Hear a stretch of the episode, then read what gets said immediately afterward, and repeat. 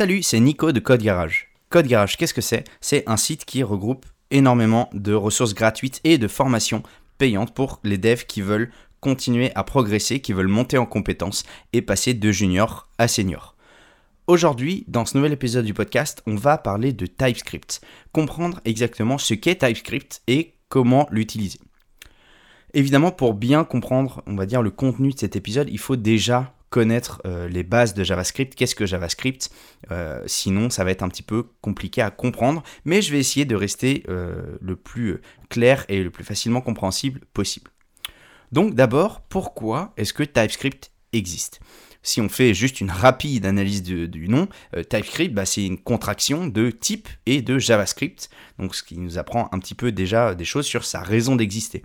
JavaScript, c'est un langage non typé. On parle aussi de typage dynamique.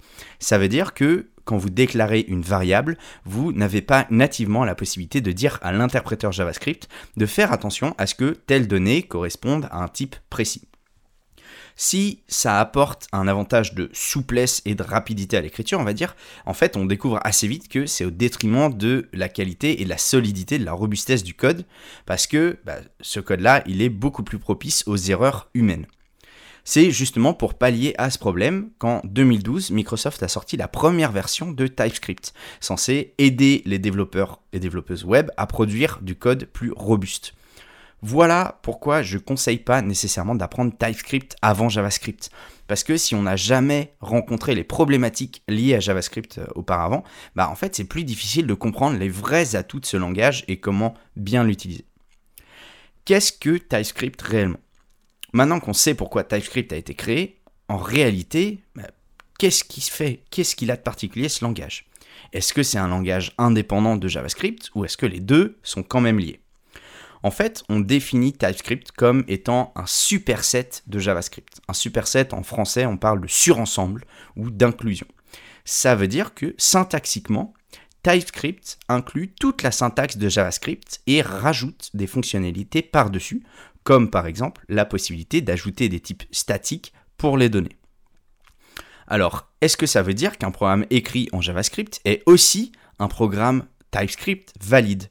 Eh bah oui, en fait, même si selon la configuration du compilateur TypeScript, ça peut poser quelques problèmes, dans l'idée, un programme JavaScript peut être compilé par TypeScript, il va juste être compilé de JavaScript vers JavaScript, ce qui n'a pas réellement de sens. Mais par contre, l'inverse n'est pas forcément vrai, parce que dès qu'on utilise euh, les fonctionnalités ajoutées par TypeScript, bah, le code ne sera plus interprétable simplement par un moteur d'exécution JavaScript sans être compilé au préalable. En fait, c'est cette nature qui fait que, TypeScript, pardon, c'est un langage puissant, mais qui perd tout son intérêt s'il est écrit euh, sans euh, linter ou euh, avec une configuration trop peu stricte du compilateur. Parce que en réalité, si vous configurez mal le compilateur TypeScript, eh ben, le code compilé, il ne sera pas suffisamment vérifié, et donc il ne sera pas forcément ni plus robuste ni plus rapide. Parlons de la compilation un petit peu dès qu'un programme est écrit en TypeScript, il va falloir le compiler en JavaScript, parce que quel que soit l'environnement d'exécution, web ou Node.js, le seul langage interprété, ça reste le JavaScript. Alors, petite parenthèse, euh, ça c'est à l'exception de Deno, euh, qui supporte nativement le TypeScript, mais qu'on retrouve encore, euh, enfin pas encore en production, c'est une techno qui est vraiment trop jeune. Certains développeurs et certaines développeuses pensent que le TypeScript c'est un langage indépendant et qu'il a un effet pendant le runtime, donc à l'exécution. En réalité, ça c'est faux. Une fois compilé en JavaScript, il reste plus rien de TypeScript. La vérification des types statiques, ça se fait lors de la compilation. Et en fait, une fois cette étape passée, votre programme n'a plus la possibilité de vérifier les types de ces variables lors de l'exécution du code. À part éventuellement si vous souhaitez vous valider les données chargées de manière dynamique euh, pendant donc l'exécution. Euh, ça, il y a des moyens pour le faire. Je vous mets un article dans les notes de cet épisode pour découvrir comment faire en JavaScript, mais ça n'a rien à voir directement avec TypeScript. Pour info, petite note, le compilateur du langage, il s'appelle TSC, tout simplement pour TypeScript Compiler. Et je vais vous raconter un petit peu comment on, va enfin, comment on peut s'en servir pour compiler votre premier fichier euh, TypeScript. Qu'est-ce qu'il faut faire? Bah, D'abord, la première chose, c'est d'installer le compilateur TypeScript. Vous pouvez le faire avec npm en faisant npm-g pour global TypeScript. Et une fois, que vous allez, euh, une fois que vous avez installé ça, vous pouvez générer un fichier de configuration de base pour le compilateur. Il faut simplement faire tsc-init.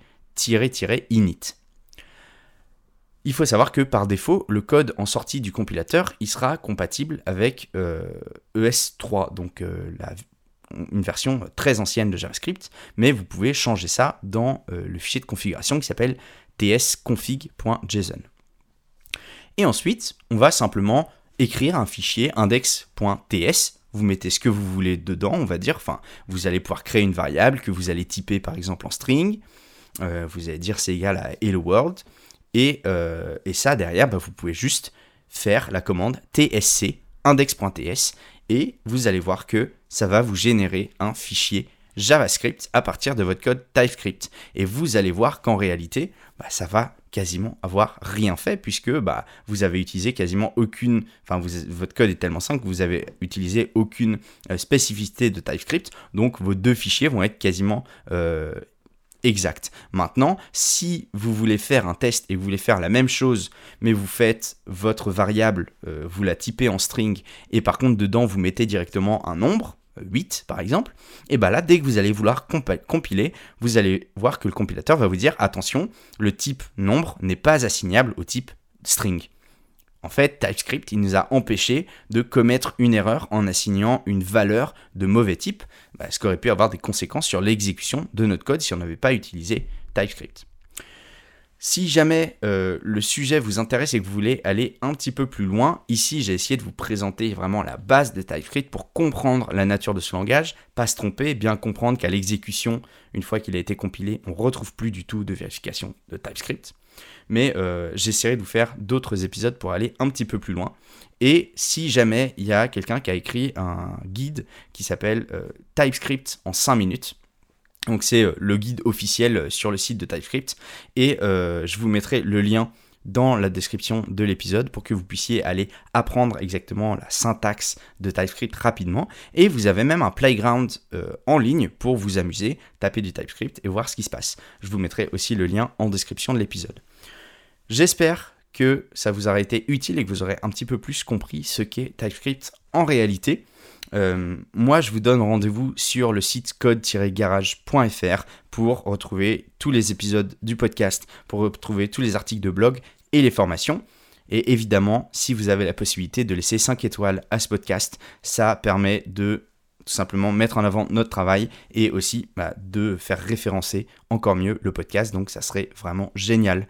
Moi, je vous dis à la semaine prochaine pour un nouvel épisode. Ciao